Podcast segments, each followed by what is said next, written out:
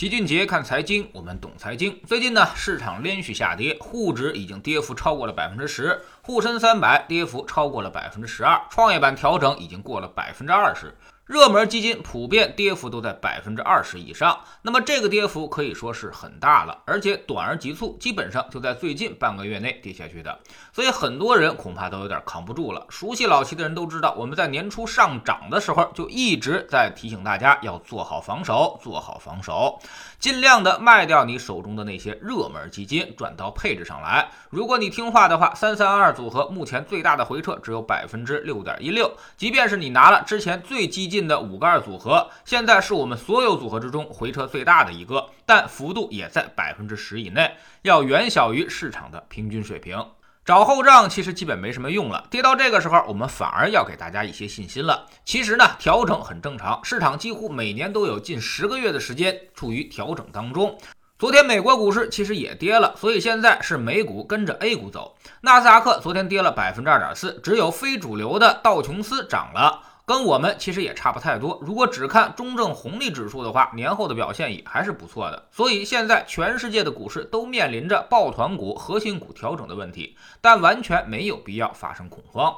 首先呢，我们总说爬得高才会摔得狠，这次市场爬得并不高，估值呢只在中位数附近，所以没有大幅上冲，也就没有大幅下杀的动力。就像钟摆一样，你往左拉的幅度不够，那么它往右的摆动的力量就会很有限。那么已经跌下去百分之十到二十了，后面的空间就已经不大了。这时候再杀跌离开市场，基本上就算是低位交枪了，很不划算。其次呢，短而急促的杀跌。其实，在上升途中很常见，比如二零零七年的五三零，当时沪指从四千三百点一下就干到了三千四百点，沪指跌幅达到百分之二十，那么很多个股都跌了在百分之四十以上。但两个月之后，指数重新开张，直接涨到了六千点。美国股市也有类似的经历，比如八七年股灾，一天就跌去了百分之二十，最大跌幅达到百分之三十六，但时间很短，只有两个月的时间。后来呢，就很快又涨起来了。所以翻看美股百年，你肯定会觉得是羡慕。嫉妒恨，这要是我一直拿着，就能赚很多很多钱了。但其实美国股市并非那么美好，到那边你一样是拿不住的。最近的例子，去年的活久见是下跌，纳斯达克跌去了百分之三十，但后来它又涨了一倍。第三呢，就是大家都知道巴菲特是股神，大家也都知道巴菲特管理的是伯克希尔哈萨维公司。五十年涨了两万倍，但大家都知道的事儿，为什么大家没有全都赚到钱呢？就是因为伯克希尔哈萨维的股价曾经也在历史上四次跌幅超过百分之四十。可见，巴菲特即便一直在劝告大家永远不要亏损，但其实自己却并不能够杜绝股价的下跌。而只要是股价一跌，你就会天然的认为股神不行了，巴菲特只是浪得虚名之辈。所以，一个全世界全人类都知道的赚钱方式，却最后很少有人在上面赚到大钱。自始至终一直持有巴菲特股票的人，估计是凤毛麟角，除了他们自己，估计也就是那些干脆忘掉账户的人了。第四呢，世界上真的只有一个巴菲特吗？其实并非如此。我们翻看国内的那些著名基金，比如大家都熟悉的张坤、谢志宇、董承飞、朱少醒、傅鹏博这些人管理的基金呢，全都是十几年、十几倍的涨幅，很多投资者都后悔没有早买。但是他们最大的回撤也基本都超过了百分之三十，有的更是达到了百分之四十多。也就是说，明星基金经理们也曾经赔过很多很多钱，而正是这些巨大的回撤，让投资者是避而远之。假如没有这些回撤，就是告诉你它可以一年给你百分之二十的回报，那估计全国老百姓早就把钱都去买了，傻子才会拿钱去存银行。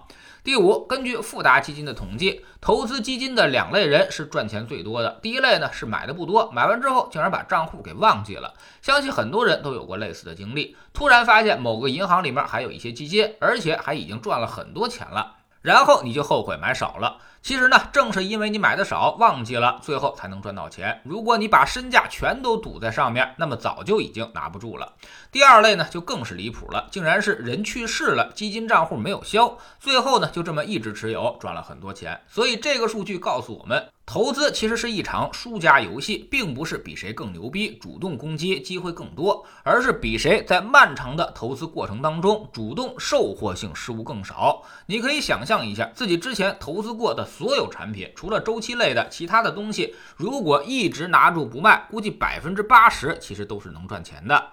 所以，我们常在星球里面提醒大家，投资就两个错误，一个是买的太贵，第二就是卖的太早。如果你已经犯下了第一个错误，那就不要再去犯第二个错误了。从而再一错再错。第六呢，之前我们在二月十五号写过一篇文章，叫做“基金投资也并非是一针就好”。这次基金的大牛市会让不少新基民买单，现在基本上就正在验证这个说法。所有抱团股在有人承受损失之前，那价格其实都是虚高的。而现在这波下跌就是在找人承担损失了。而正在赎回的以新基民居多，他们将造成自己资产的永久性损失。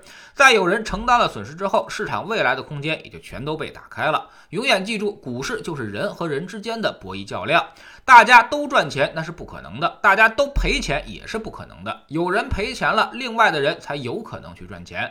而在亏损中退出市场，就说明他把钱永久的留在了市场里，交给了剩下的人进行瓜分。相反，在获得利润之后把钱带走，这才是带着财富离开。那么场内博弈的资金就变得更少了。所以把这些哲学问题想清楚了，你就知道自己到底该站在哪一边了。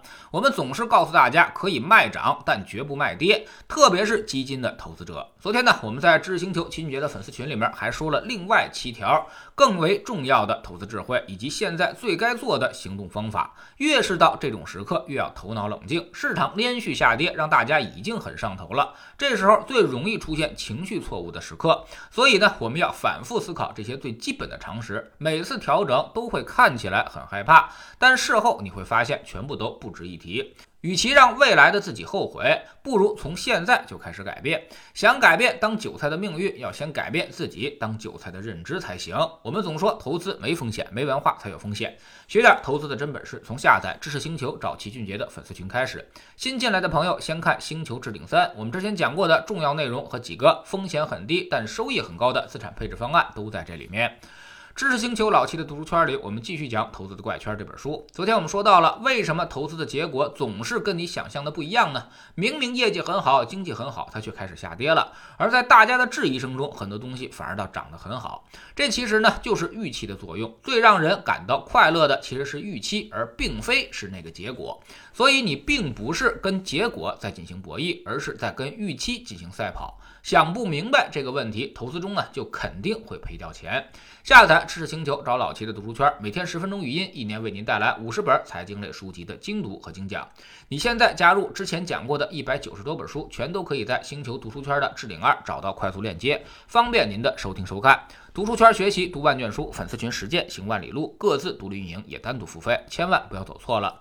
苹果用户请到老齐的读书圈同名公众号里面扫描二维码加入，三天之内不满意，可以在星球 APP 的右上角自己全额退款，欢迎过来体验一下。